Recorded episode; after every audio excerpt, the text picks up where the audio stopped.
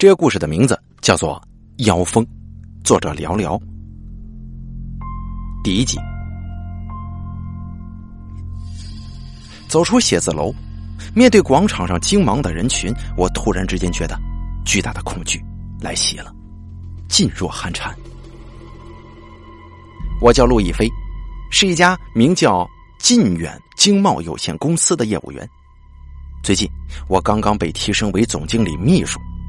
这件事儿着实让公司里的几位美女同事羡慕嫉妒恨呢。提升并不是因为我的业务做的有多出色，而是我无意当中知道了老板的秘密，不可见光的秘密。本来这个秘密是不会被人发现的，至少在我离开这个城市之前不会。但是从昨天起，事情突然就变得不可收拾了，混乱而又可怕。这一切还得从一个传真开始说起。当时啊，我们公司刚从三幺四四室搬到了三幺六九室，这地址换了，但其实啊，就是在原公司的地址对面，门对着门。那个传真就是在我收拾好桌子、接上电话线的时候收到的。这真的是一个非常古怪的传真。因为这个电话号码是刚刚申请的，还没有对外公开，客户不太可能知道。即使内部人员，除了我这个半兼职的维修工，就只有去电信局申请号码的钟雨一，他知道。我当时有些好奇，我就走过去看传真信件的内容。来电号码竟然是空白的，内容只有七个字：“我知道你的秘密。”不知为什么，在看到这几个字的时候，我竟然打了个寒颤，心中有团阴影掠过，像是窗外骤然来去的乌鸦群一样，带来一种不祥的征兆。我真的很是生气啊！不知道是谁这么无聊，竟然发这样的传真。正要把这份传真揉成一团给丢掉的时候，我身后突然传来一个女人的惊叫声：“哎呀，陆亦飞，想不到你你居然也有秘密呀！”这个吓了我一跳的女人就是钟雨一，她年轻貌美，是公司里单身汉们养眼的目标。她声音非常好听，如铃声一般清脆，但是用在这个时候，那就显得不太合适了。哎，没有，我不知道是谁这么无聊发这样的传真过来。我说着就要把传真纸丢进废纸篓，但是钟雨一却不屈不挠的跑过来捡起来。他认真的研究，不过我对钟雨一的这个举动是哭笑不得呀。当事人是我，但是激动的人却是他。嗨，这女人呢，可真是够八卦的，有些过分了。我严重警告你，行了，该知道的知道，不该知道的不知道，该活的活，不该活的。我的话还没说完，钟雨一就接了下去。啊，行行行，不活不活。最后还吐出个小舌头，做出一副被勒死的模样，让我恨不起来了。再说什么呢？就在这个时候，老板尹进水突然从他的办公室出来了。钟雨一吐了吐舌头，坐回到电脑前头。但是尹进水已经看到他手中的传真，笑着夺了过去。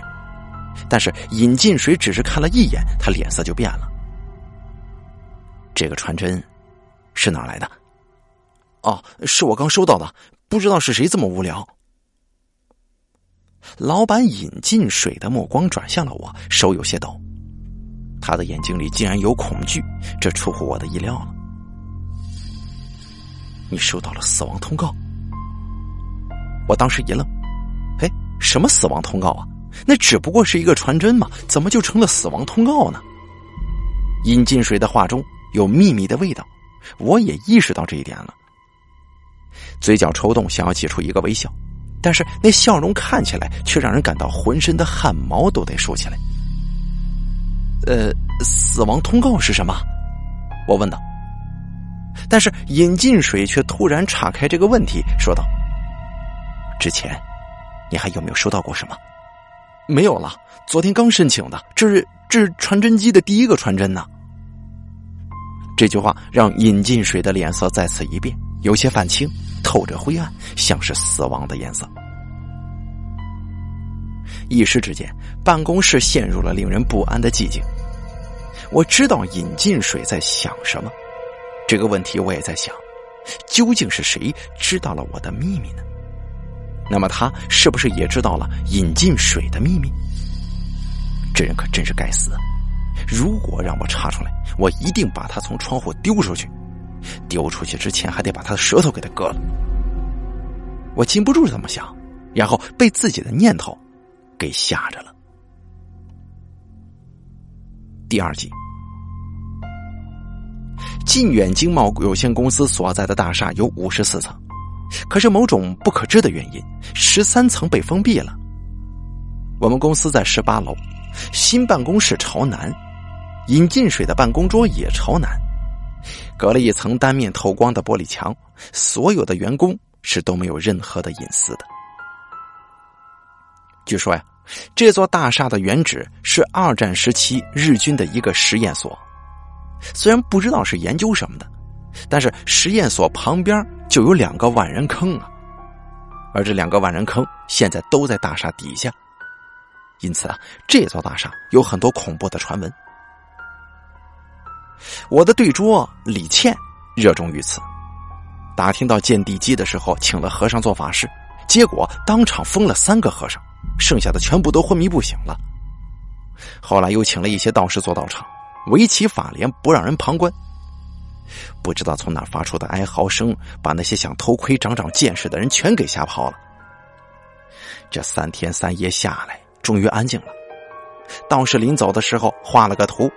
让人在一楼大厅竖起七根盘龙柱，一定得是包金的。嗨，不过我不太相信这种事儿。但是，一楼大厅包金的柱子那可真实存在呀，让人不得不信。另外，大厦前有一个广场，别的地方的广场都能招来鸽子，而这个广场招来的却是乌鸦，成百上千，铺天盖地。而这些乌鸦最喜欢做的事情就是绕着这个大厦飞，一圈又一圈，似乎有什么诡异的力量在支配着它们。所以这座大厦也叫鸭巢。鸭巢这个名字虽然不吉利，但是所有能在这里租到房子的公司，那都是日进斗金呐。商人嘛，看重利益。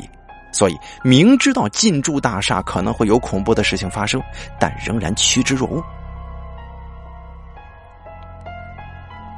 老板引进水回办公室之后，李倩刚好从外头回来，嘴里还叼着一只北极磷虾。李倩是一个刚毕业没多久的女孩，实习期就在公司了，到现在干了快两年了。她长相一般，体型比较胖。他最大的特点就是对神秘的事儿非常八卦，鸭巢的所有秘密他都知道。我正在心不在焉的处理业务合同，但我心中仍然在想着那个传真的事儿。不知不觉当中一抬头，猛然发现李倩正在用异样的目光看着我。喂，你干嘛这么看我呀？难道我的鼻子长歪了？晚上下班之后。我在楼下等着你。啊，等等我。李倩没头没脑的说了这么一句，然后继续吃虾喝茶，不再理我了。不过这算什么呀？约会吗？我又不喜欢他，而且我肯定李倩也不喜欢我。那么既然彼此都不喜欢，他为什么要约我呢？哎呀，头隐隐有些作痛了。难道他知道了一些什么吗？这个念头一闪而过。快下班的时候，空调坏了，吹出来的不再是冷风，而变成了热浪。我原以为是整个大厦的空调坏了，但是走廊里头没事所以可以确定是我们这间办公室出了问题。同事们纷纷喊着罢工。引进水探头看了看，假装没听见，又缩回他办公室了。引进水的屋子里面的空调是独立的，外面的员工是用大厦提供的中央空调系统。不过呢，由于我动手能力比较强，而大厦的管理员说明天才给修理，所以啊，在大家的一致要求之下，我毅然决然的爬上桌子去修理空调。就在我要靠近空调的时候，李倩突然在门外说道：“你知道为什么这间办公室闲置了将近两个月吗？”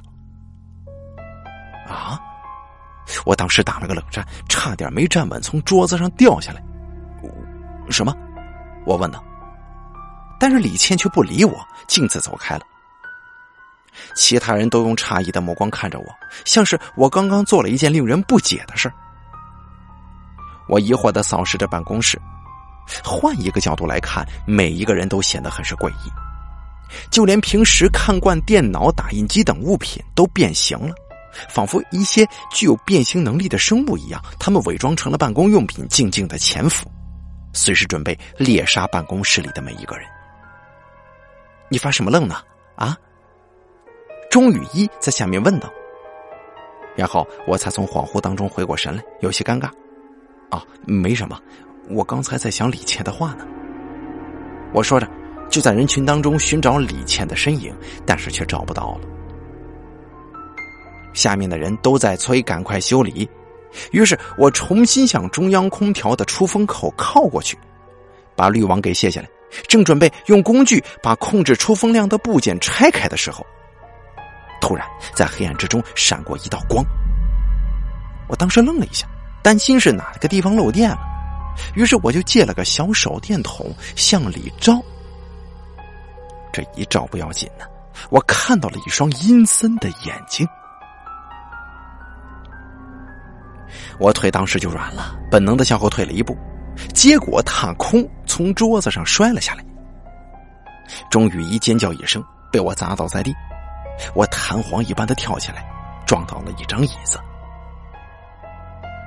我刚才看到的真的是一双眼睛吗？我惊恐的盯着中央空调的出风口。喂，你怎么回事？我不就是抢了你的传真吗？你也不用这样报复我吧？钟雨一叫嚷着爬了起来。发觉我没理他，于是就顺着我的目光往上看。什么东西把你吓成这样？你可真是胆小鬼！是是是眼睛。钟雨一揉着胳膊躲到了一旁。司机于明辉捡起手电筒，爬上了桌子。喂，你眼睛里进沙子了，也用不着吓成这样嘛。于明辉说着向里一照，整个人立即蹲下，桌子也跟着晃了晃。还真是眼睛呢！于明辉的声音也发抖了，他重新站了起来，脸色苍白，却又把手电照了进去。他看了一会儿，皱眉不语，找工具把布景拆开，手伸进去。哎呀，我当时这心都提到嗓子眼了。而于明辉却掏出了一个镜框，死人用的那种，而那双吓到我的眼睛就在这个镜框里。哎呀，是谁把这种东西放到这儿了？真是晦气！啊于明辉说着，跳下了桌子，把镜框放到一边，大家都围上来看。这镜框当中的是一个年轻的女性，长得非常漂亮，但是神情却很冷漠，眼神甚至有些邪恶。她嘴角微微上扬，似乎是在冷笑。钟雨一说道：“。”这个不是咱去年公司里头失踪的那个那个梁亦如吗？我不认识梁亦如，她失踪的时候我还没进公司呢，但是我却听说过关于她的传闻。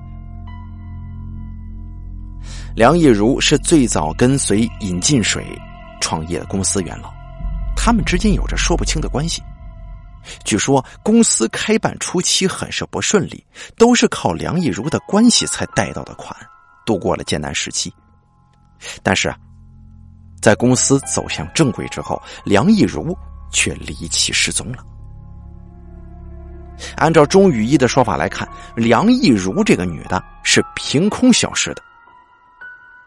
那是一个万恶的加班夜晚，大家都在埋头苦干吃夜宵。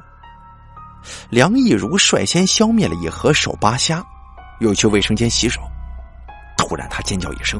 等到大家都跑过去看的时候，他人已经不见了。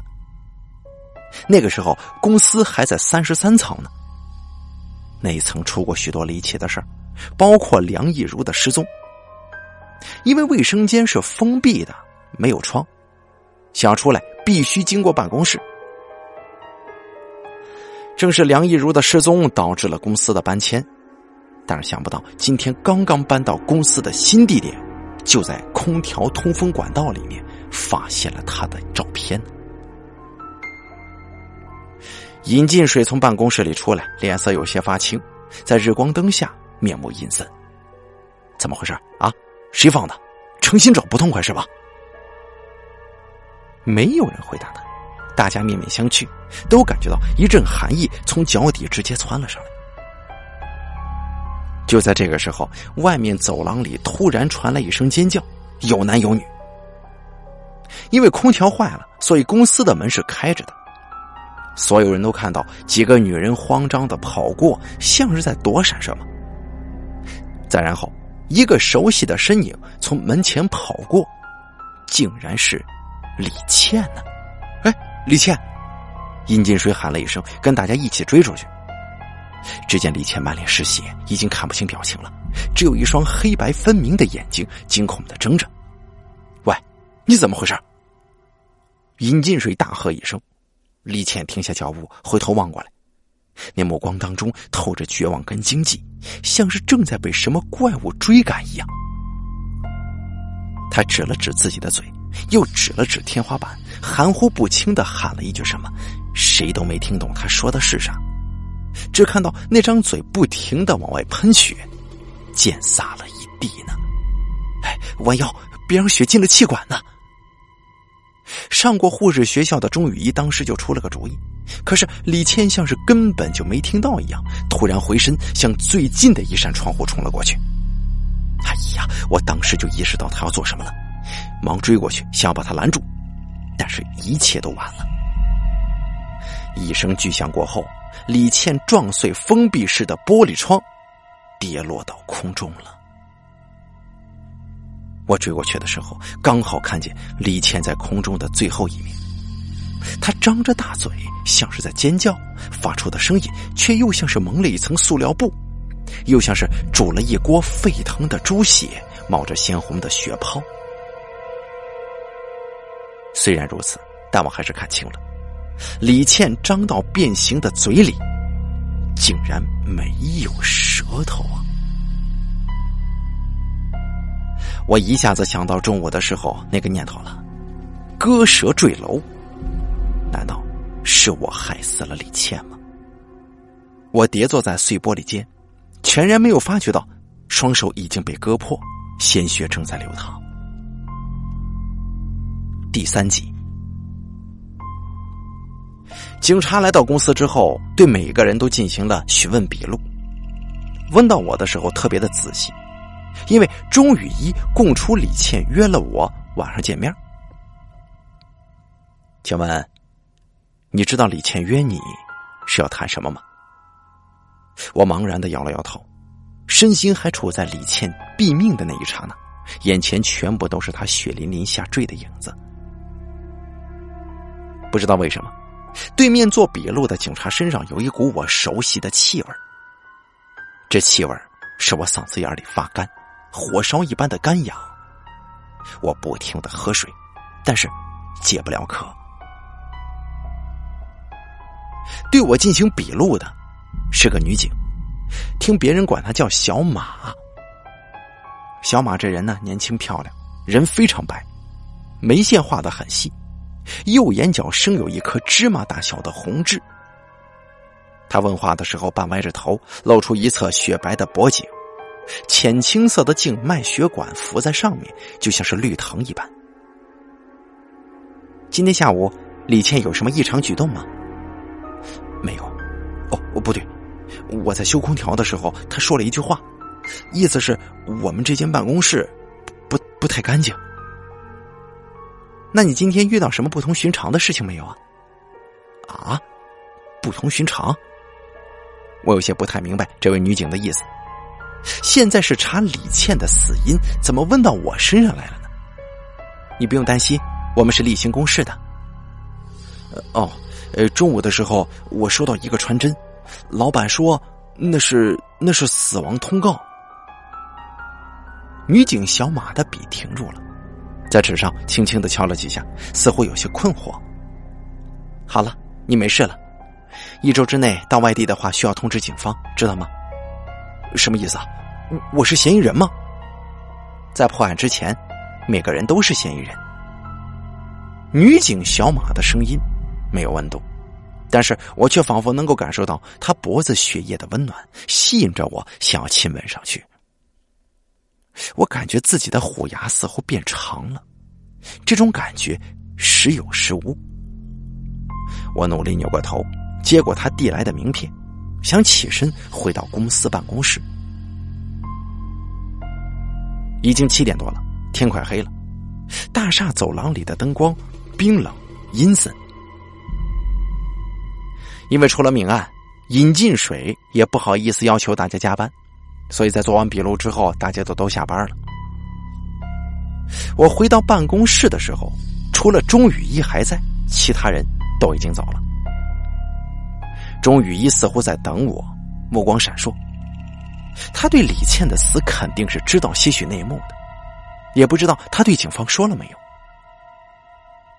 钟雨一还在犹豫，我收拾好东西，假装要走，他果然沉不住气了，把我叫住了。哎，陆亦菲，李倩死了，你要小心一点，知道吗？我说雨一啊，你是不是知道些什么？李倩晚上约我见面，他是要告诉我什么呢？钟雨一咬住嘴唇，似乎在做重大决定。好一会儿才站起来，锁好公司的门，拉上我离开了大厦。这外头的世界啊，似乎没有受到任何影响。除了大厦前的那滩血迹之外，有好几只乌鸦围住血迹，不让保安冲洗。而过往的行人则是投来诧异的目光，但是却没有一个人停下。是啊，这是一个快节奏的时代，冷漠的节奏同样也是快捷无比的。可是不知道为什么，我总觉得身后有个影子，可是我每次回头的时候，却又什么都看不到。我们去了一家酒吧，钟雨一叫了一杯冰水，而我则是叫了一杯番茄汁。你个大男人，居然喝这个呀！我憨厚的笑了笑，没有反驳。那杯番茄汁里加了红葡萄酒，并没有搅开，看上去仿佛是一杯血。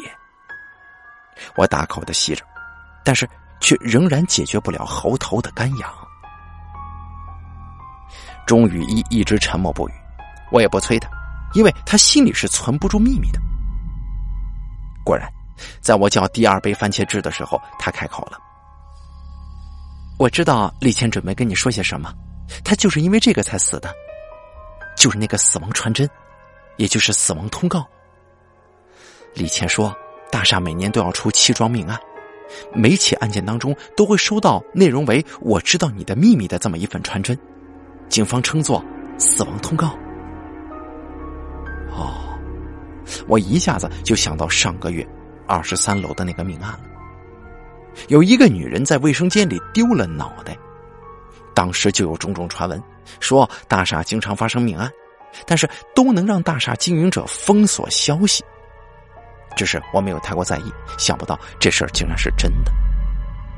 那那为什么我收到的传真，死的却是李倩呢？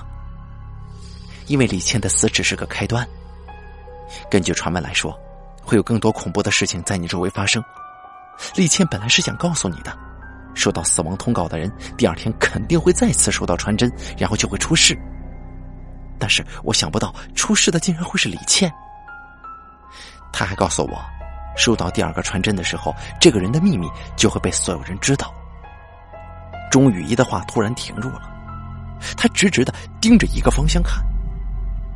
我转头看去，昏暗的光线之中，一个身影走出了酒吧。天哪，那竟然是死去的李。李倩，我还在发愣，钟雨一突然发疯一般的追了出去。我赶忙在桌上丢下一百元钱跟了出去，但是酒吧外只有钟雨一一个人，李倩已经不见踪影了。或者我们见到的根本就是幻影，因为李倩已经死了，这是事实。在这样想的时候，墙角处有一个影子退到墙那边去了。你也看见了，对吧？啊！我正要追过去，但是却被情绪失控的钟雨一抓住。下午，他送报关单，走的时候赶不回来，就是让我留住你。我还说你又不是什么抢手货，用不着留。想不到那竟然成了我们最后的对话。但是我不明白，他为什么会突然出现在大厦里？为什么要跳楼啊？钟雨一还在哭，而我的脑海却闪过一个疑问：什么？你你是说李倩下午不在办公室吗？啊，两点多的时候就走了。我的天哪！虽然在路灯之下，但是我仍然感觉到无数的黑影聚集了过来。仿佛有几双看不见的手在抓扯我的衣角，想要把我拖进黑暗之中。我打了个冷战，拉着钟雨一叫了一辆出租车送他回家。夜已经深了，我走在回家的路上，一边走一边思索着这一系列的事儿。下午修空调的时候，钟雨一也在场。李倩说那句话的时候，他就站在我身后。但是从刚才的情况来看，钟雨一根本就没有发现李倩。那么当时我看到的究竟是什么呢？李倩那句话又是什么意思呢？他跳楼之前曾经惊恐的指向天花板，他是否在提醒我什么？这一切似乎有一只幕后黑手在操纵着大厦里的每一个人的命运。我没有回家，而是去了鸭巢。我感觉大厦里似乎有什么东西在吸引着我。虽然已经是夜里一点多了，但是大厦里仍然有许多加班的公司。我走进电梯，身边是两位年轻漂亮的女职员。她们脸色发青，目光呆滞，嘴里似乎在低声念叨着什么。我的脑海里突然闪过“鬼上身”这个字眼，我身体不由自主的退了一步。他们抬起头，有些诧异的看着我，而这个时候，电梯“叮”的一声打开了，我赶忙逃了出去。这一层的走廊没亮灯，阴森森的，令人觉得不安。我跺了两脚，声控灯没反应，于是我又大声的咳嗽。灯亮了，不过这里居然是十三第四集，电梯停在了三十三层，五分钟过去了，仍然没有下来。我额头满是冷汗呢。这十三层的空调没开，但是却阴冷的让人受不了。另一家电梯坏了，而安全通道在走廊的那头。如果要走楼梯，就一定得穿过整条走廊。我再次仰头看电梯显示，这个电梯仍然停在三十三层。走廊里的灯已经熄灭，但是安全通道里面仍然亮着灯，影影绰绰的，似乎有人影晃动。我试着喊了两声，但是喊完之后，自己都觉得声音小的像是蚊子在嗡嗡的飞呀。我已经在电梯门前站了十几分钟了，腿开始抖，神经紧张的快要崩溃了。最终，我下定决心走安全通道。在我大声咳嗽之后，走廊里的灯都亮了，地面上蒙着一层灰尘，有两行脚印蜿蜒向前，都是前脚掌，而脚跟处只有一个小圆点儿。显然，这两个人都是女性，穿着高跟鞋的女性。我贴着墙根向前，小心翼翼的走去，目光追随着那两行脚印。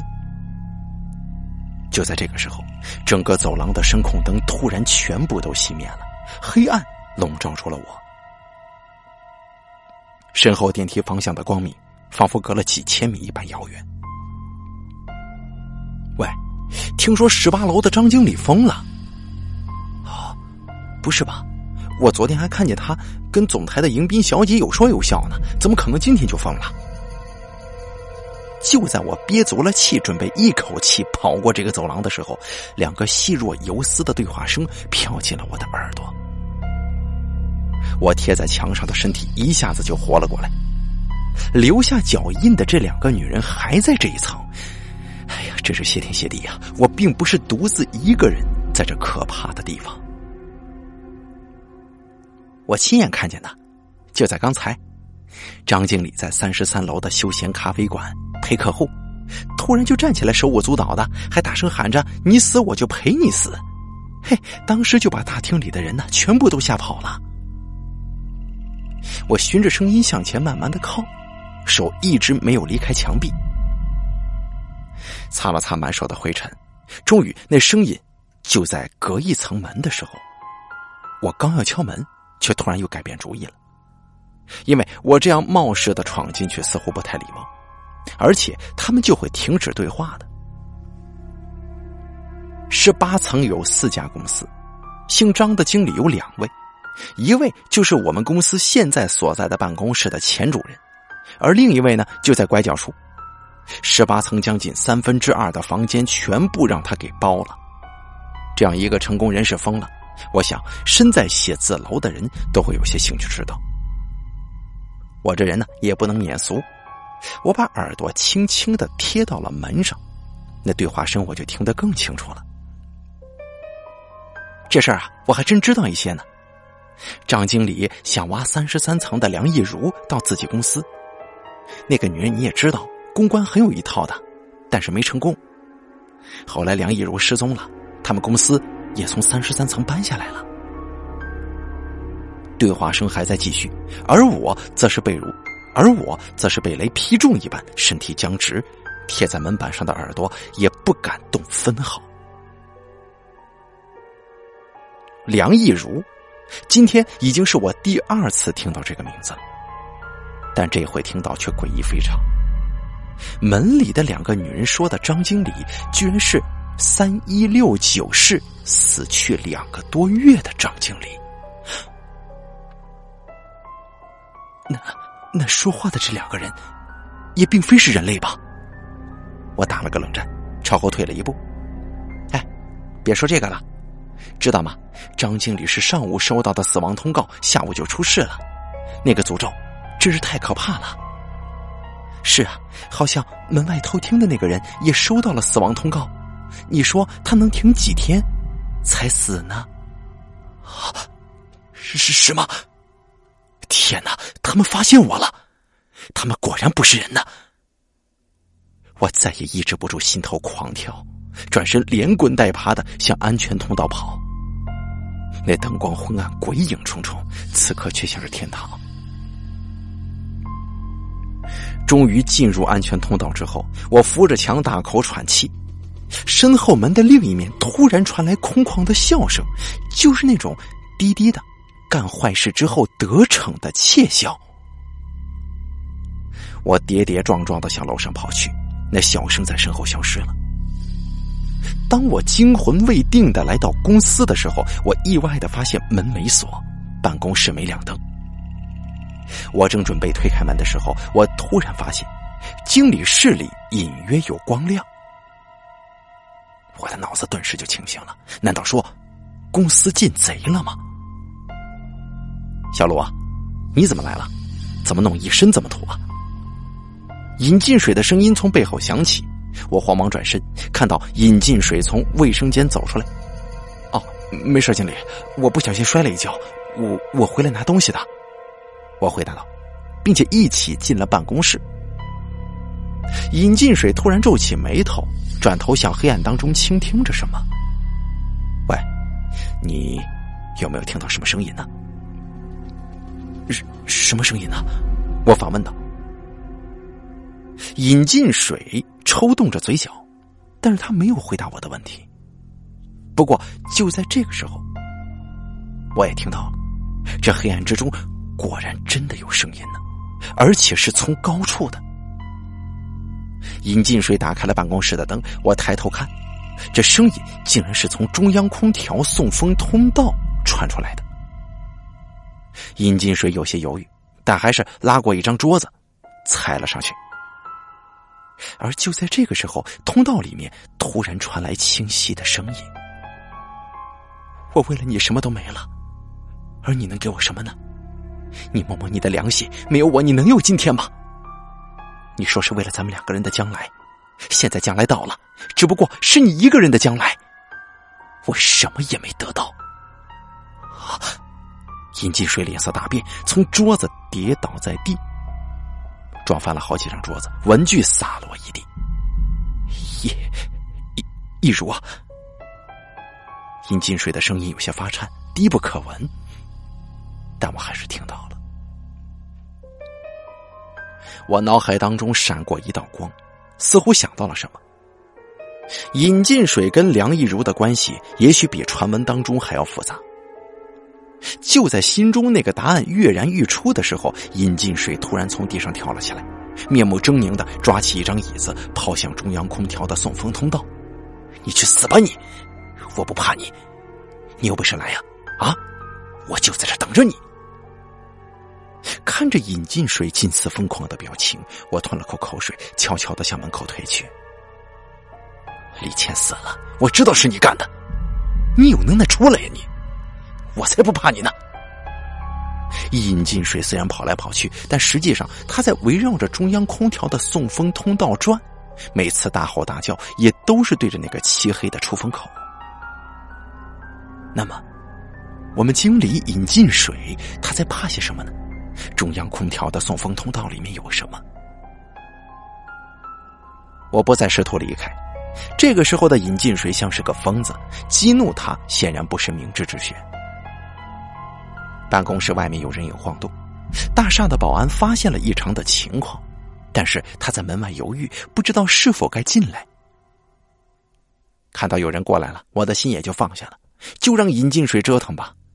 如果他做出对我不利的举动，我一定会对外面的人呼救。尹进水还在办公室里疯，但是我却逐渐平静下来。今天晚上来大厦的目的是为了寻找答案。答案没找到，但是却发现了更多的秘密。我的目光重新落在尹金水身上，不知什么时候他停了下来，呆呆的盯着送风通道。我正在奇怪他的样子的时候，尹金水突然扶起一张桌子，重新爬上去，把手伸进送风通道，似乎在寻找什么。嘿嘿嘿嘿，我就知道。尹进水跳下桌子，手里拿着微型录音机。我睁大眼睛，难道刚才那些声音都是这个东西发出来的吗？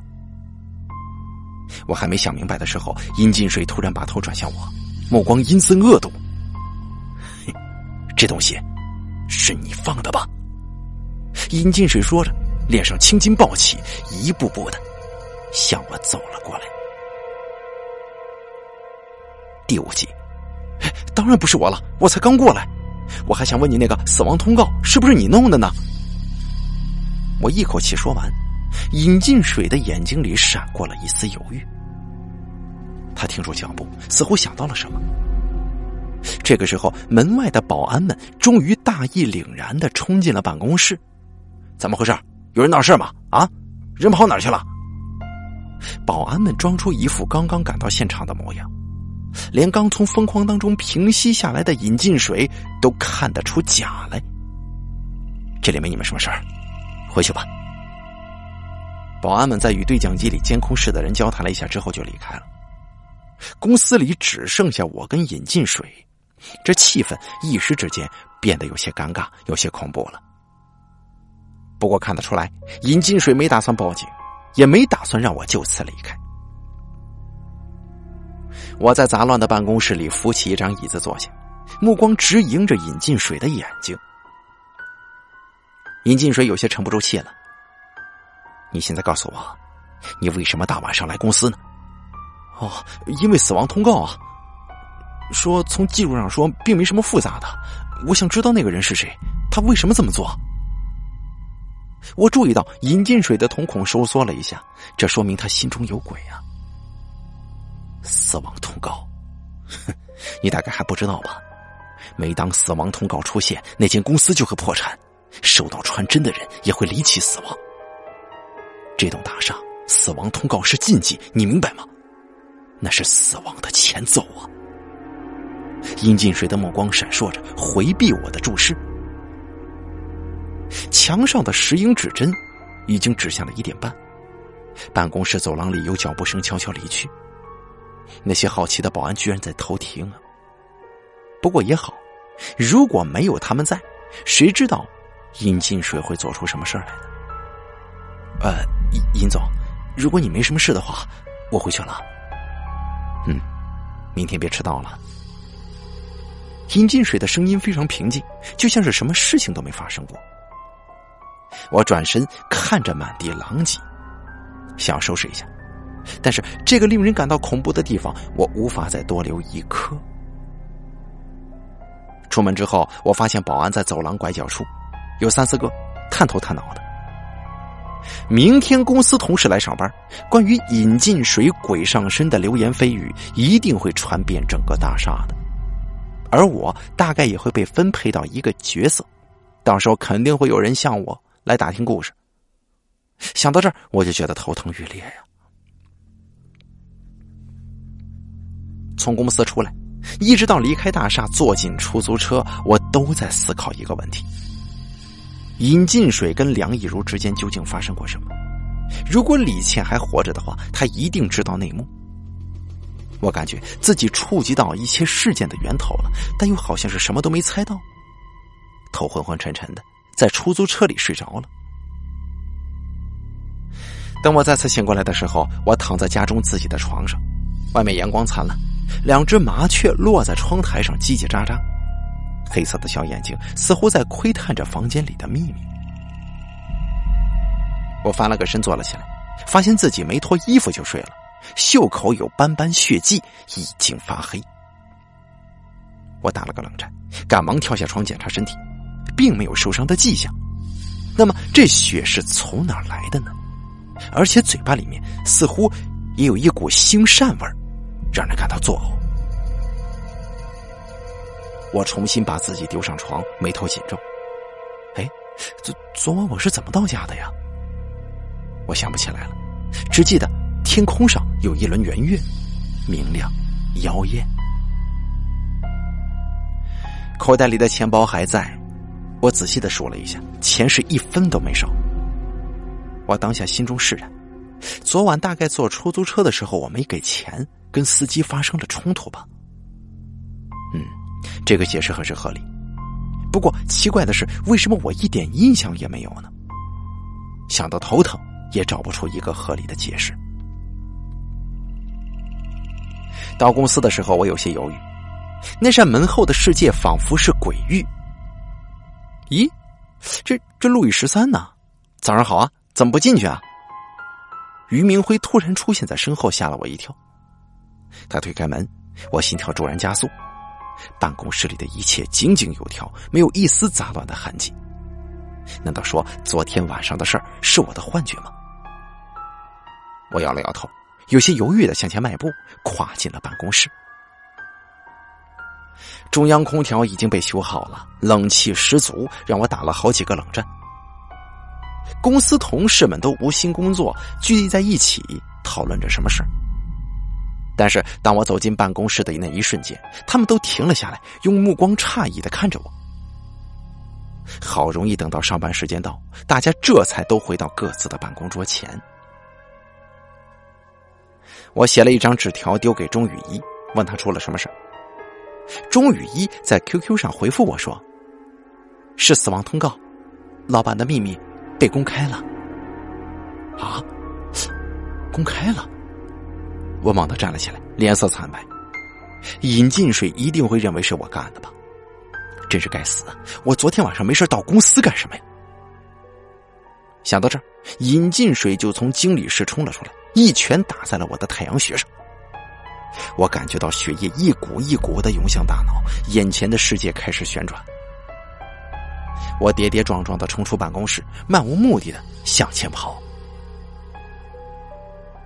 我回过神来的时候，已经跑出大厦了。身在落满乌鸦的广场之上，我感到特别的委屈。但是我这会儿突然发现，乌鸦竟然向我聚集了，身前身后全部都是乌鸦。它们展开黑色羽翅，尖喙上端的鼻孔细长的向眼睛延伸，仿佛是刺刀的两道血槽一样。我慢慢的站了起来，乌鸦们全部都仰头向天，黑压压的尖喙以我为圆心铺开，有一种令人不安的沉默感。我吞了口口水，愤愤不平的心情已经被恐惧所取代。那么多乌鸦围困住了我，他们是想要做些什么呢？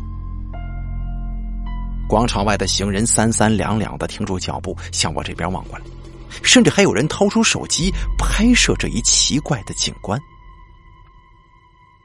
我低头看向那些乌鸦，他们的眼睛全部都盯着我，似乎是想要告诉我些什么。我的喉咙又变得干痒难耐了，急需要冰水的滋润。乌鸦们开始躁动，互相拥挤。我盯住脚前的一只大乌鸦的眼睛，我突然看到了一片血红，红光当中有人影闪动。我被这一景象吸引住了，身不由己的弯下腰。我看清楚了，那个人是尹进水，他正抓着一个女人的头撞向桌角呢，而那个女人则是梁亦如。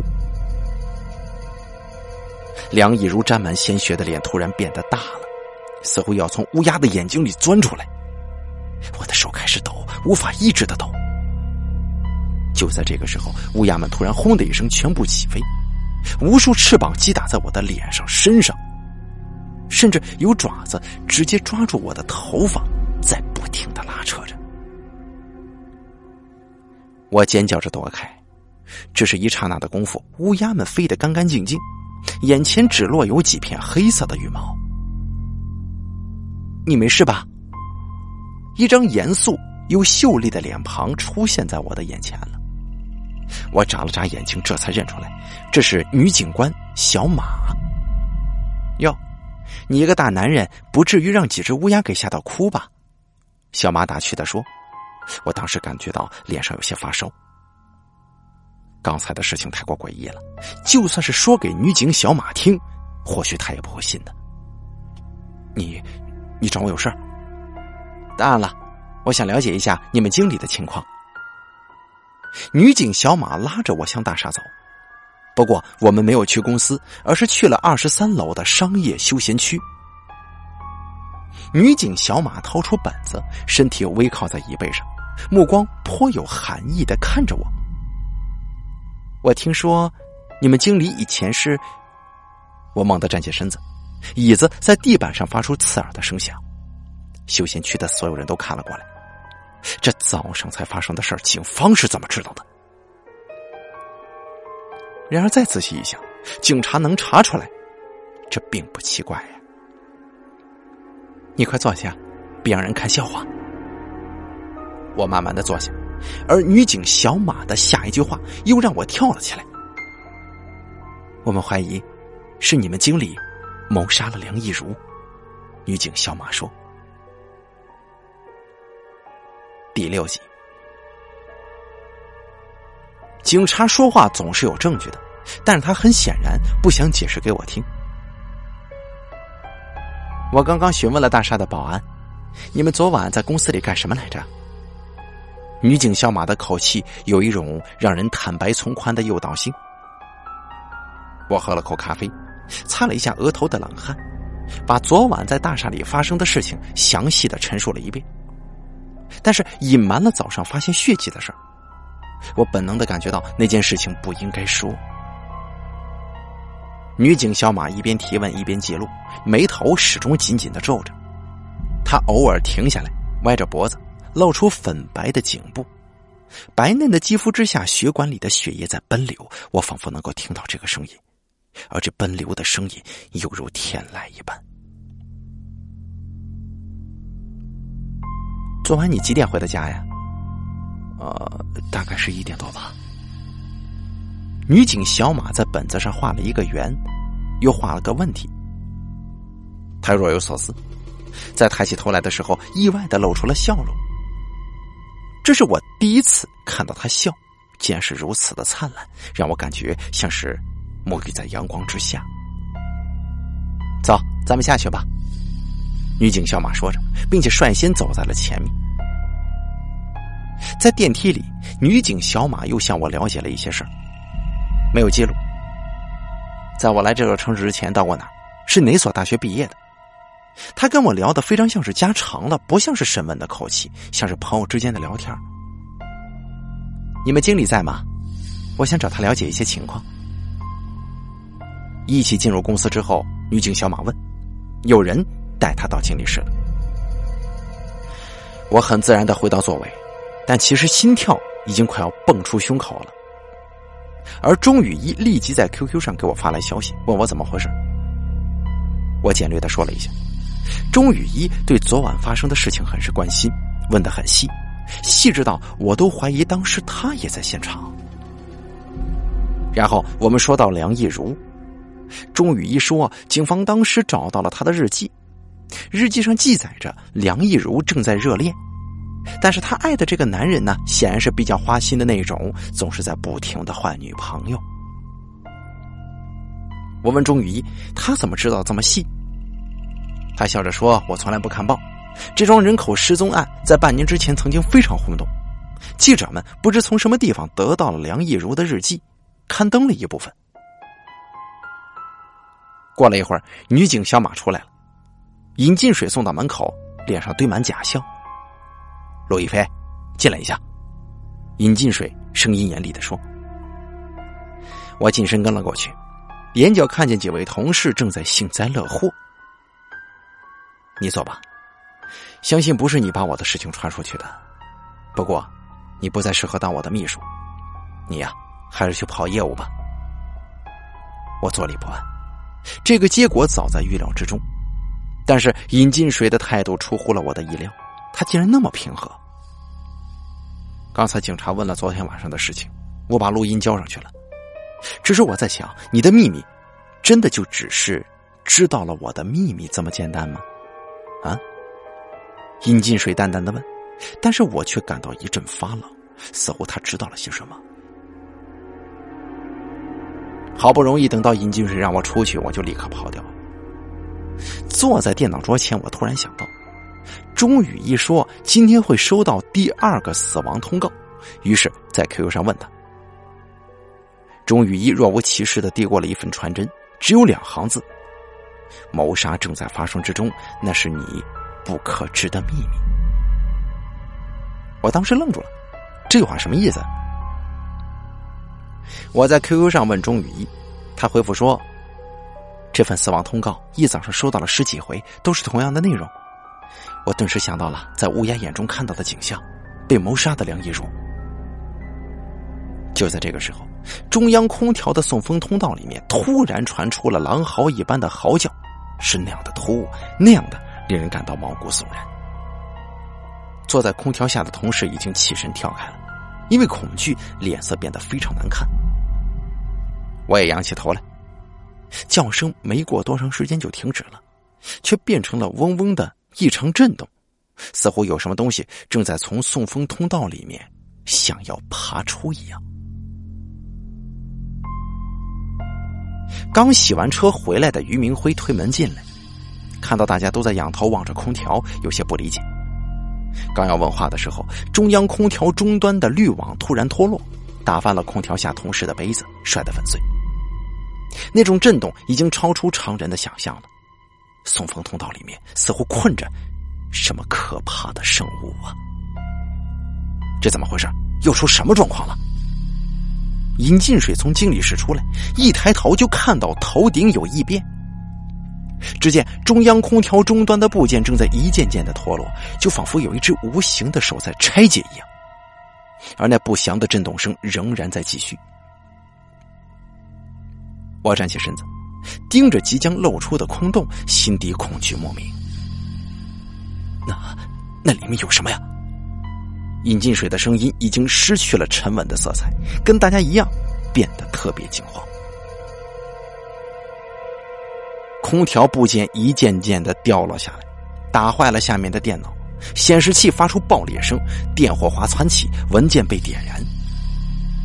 同事们手忙脚乱的用杯子里的水灭火。办公室一时之间就混乱起来了。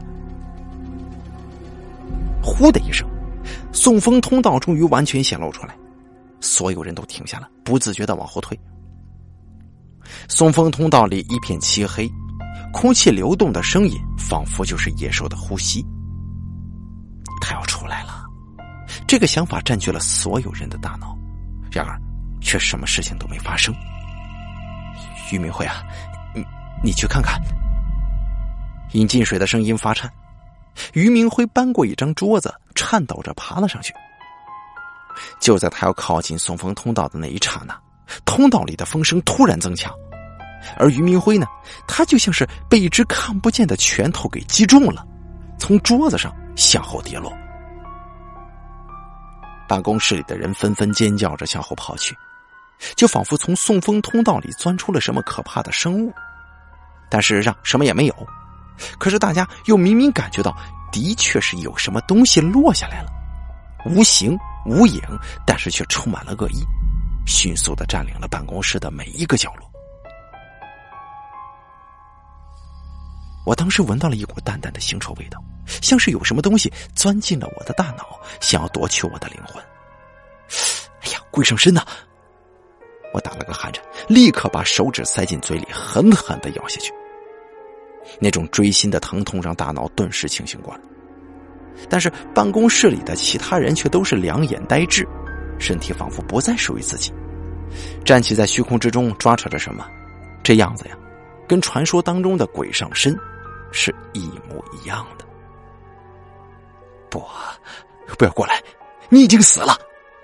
殷金水突然对面前的虚空尖叫，就像是那里此时此刻正站着一只看不见的鬼一样。但是转瞬之间，他又变得面目狰狞了。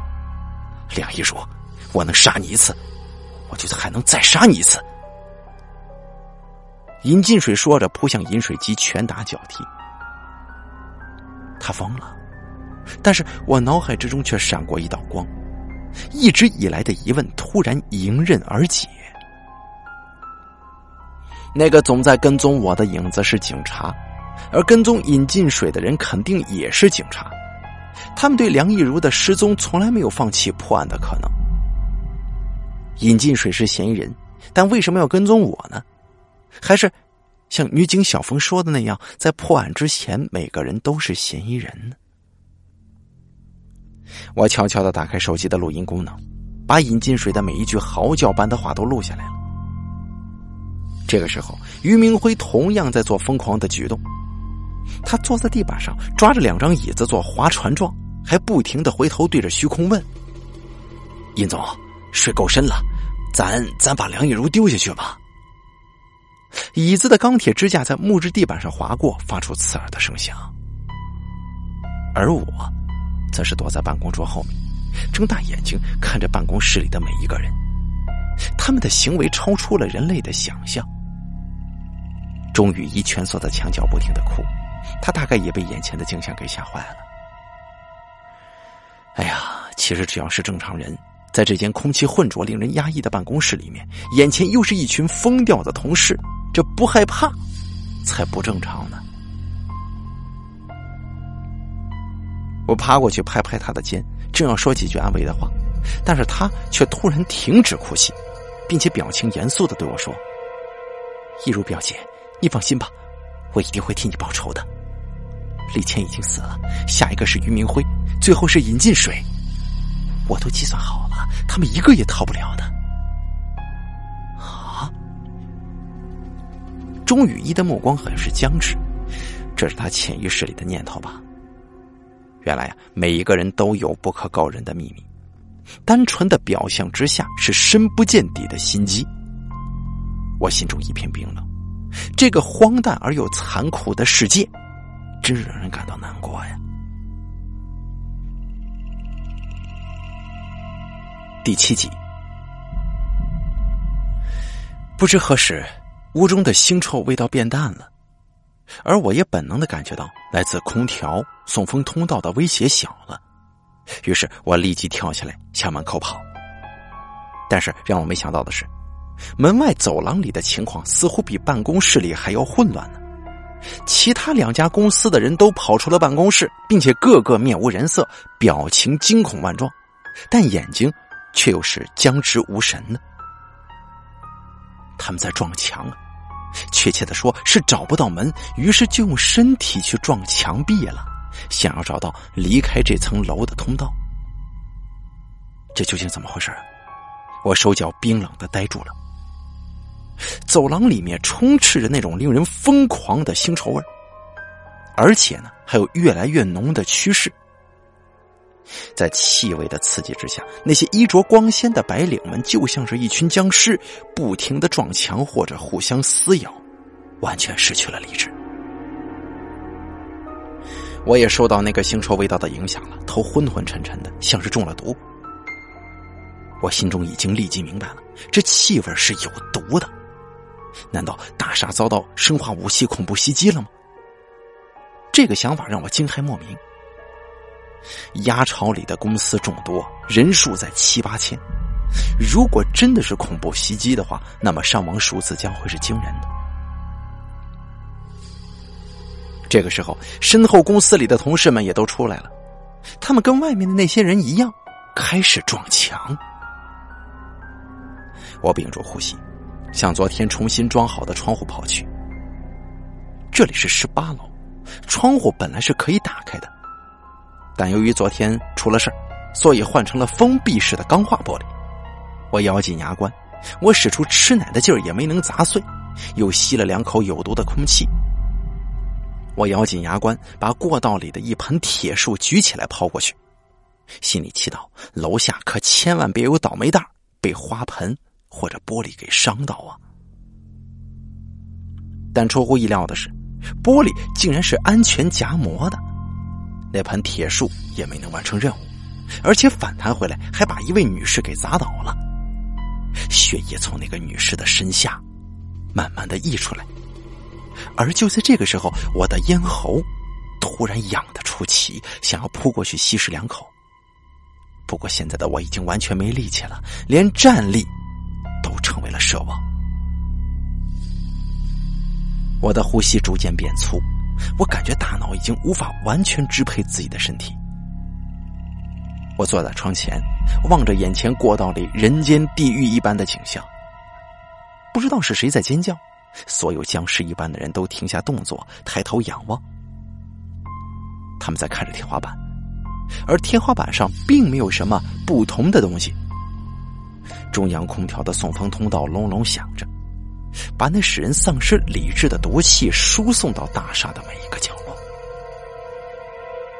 我突然之间感觉到不对劲儿了，送风通道的震动似乎大了一些，就像是有什么东西在里面蠕动。我努力想看仔细一些，但是眼前一黑，什么都不知道了。当我再度醒来的时候，我发现自己还躺在窗户之下。几个身穿防化服的人在检查倒在地上的人。我挣扎着站起来，而这个再普通不过的站起来的举动，却让那几个人吓坏了。他们定定的站在原地。我虽然看不到他们的脸，但是我仍然能够感受到他们的惊恐。呃，我没事，我说道，声音嘶哑难听。看来我还是受到毒气的影响了。报告，报告。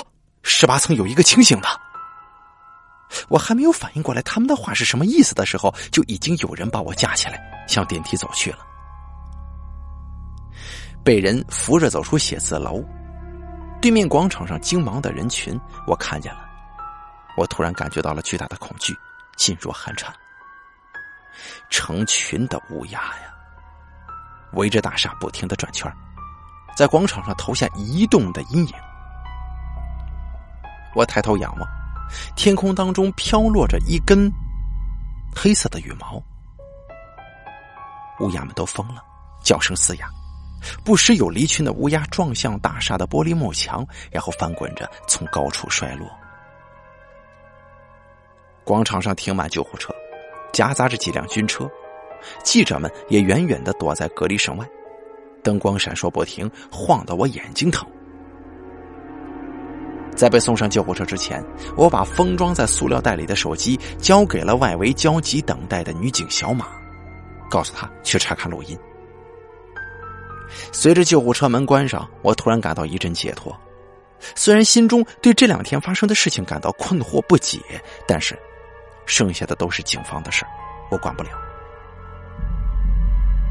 救护车里面，身穿防化服的医生给我注射了一支镇定剂，我再次睡了过去，结果了这混乱的一天。第二天，当我醒来的时候，我第一眼就看见了女警小马，她眼睛通红，显示她等了很长时间。哎呀，你可算是醒了，我还以为你要变成木乃伊了。医生说我没什么事于是女警小马就带我回刑警队核实情况。这压巢的案子很是轰动嘛，我也跟着出了一回名，只不过我并不希望出这样的名。在路上，我问起了鸭巢的情况，原来发生事故的只是十八层，而我是十八层唯一案发之后醒来的人，其他人到目前都是昏迷不醒的，而医院呢也根本就没弄明白他们中的是什么毒，采样分析结果还是没出来。不过，一位有经验的老中医认为这是毒菌类植物，而不是什么生化恐怖袭击。关于我提供的录音证据，警方很是重视，据此调查出钟雨一跟梁亦如的关系。他们俩呀，竟然是同父异母的亲姐妹。钟雨一是梁亦如介绍进远近，钟雨一是梁亦如介绍进了这个晋远商贸公司的。由于家庭关系复杂，所以两个人都没有公开这个秘密。梁亦如失踪之后，钟雨一就一直在暗中调查，并初步查明真相。梁亦如失踪的当天晚上，公司里一共有四个人：尹进水、于明辉、李倩、梁亦如。梁亦如失踪的时候，警方到公司调查过，并没什么可疑之处。但据当时出警的警察说，闻到空气当中有一股腥味，像是血还没有干透的那种味道。随后，大厦管理员曾在监控当中看到尹进水跟于明辉这两个人从运货电梯搬走了一口箱子，而钟雨一认为那箱子里装的就是他姐姐，于是就展开了报复行动。首先，他接近李倩。并且购买来精神类药物，每天一点点的下在李倩的杯子里，然后打匿名电话向警方提供模糊的线索，让警方重新对尹进水开始监视。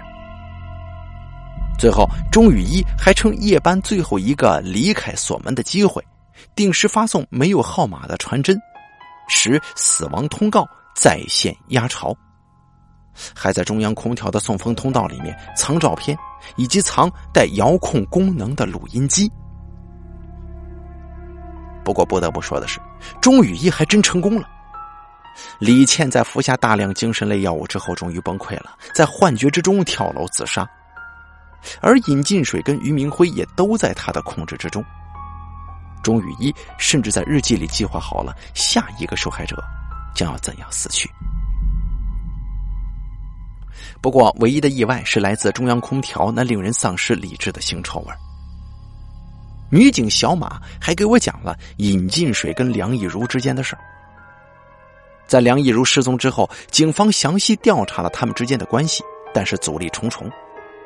但在我拿到我提供的录音之后，他们的推测终于有了证据。真的没想到，这竟然是一个如此复杂的故事，更没想到这样的事情。竟然发生在自己的身边，但是呢，关于死亡通告，我仍然困惑不解。还有中央空调里的腥臭，怎么会使人暴露心底最隐秘的事情？当天，警方在中央空调的安装单位的协助之下，在送风通道里面发现了许多的菌类。这种菌类呢，是一种奇特的植物，本身没有什么毒性，但是孢子却使人。致幻、丧失理智的能力，而这两天正是孢子传播的日子，结果呢，就造成了这样严重的后果。真相大白之后，医生合成了解毒的药剂，所有受害者都清醒过来，而等待尹进水跟于明辉的将是法律的审判。至于钟雨一，他在医院趁人不注意跳楼了。哎呀！晋远经贸公司倒闭了，我也准备离开这座城市，寻找自己的新生活。你最近有没有感觉到渴呢？在我准备离开这座城市的时候，我在候机厅见到了女警小马，她那熟悉的气味仍旧让我怦然心动。我想你忘记了一件非常重要的事情，那就是关于你的身份。我的身份？不，别说，就像你不想让别人知道你的身份一样。女警小马笑了，分外妩媚。是的，我们都是吸血鬼，但我们都渴望融入人类的社会。这是一个谜一般的世界，其中隐藏着许多有趣而又血腥的秘密，不是吗？甚至连我这样的吸血鬼都会感到惊恐，却又总是在期待着下一个故事的开始。而下一个故事，其实已经开始了。好了，妖风的故事演播完毕，感谢您的收听。作者聊聊，由大凯为你演播。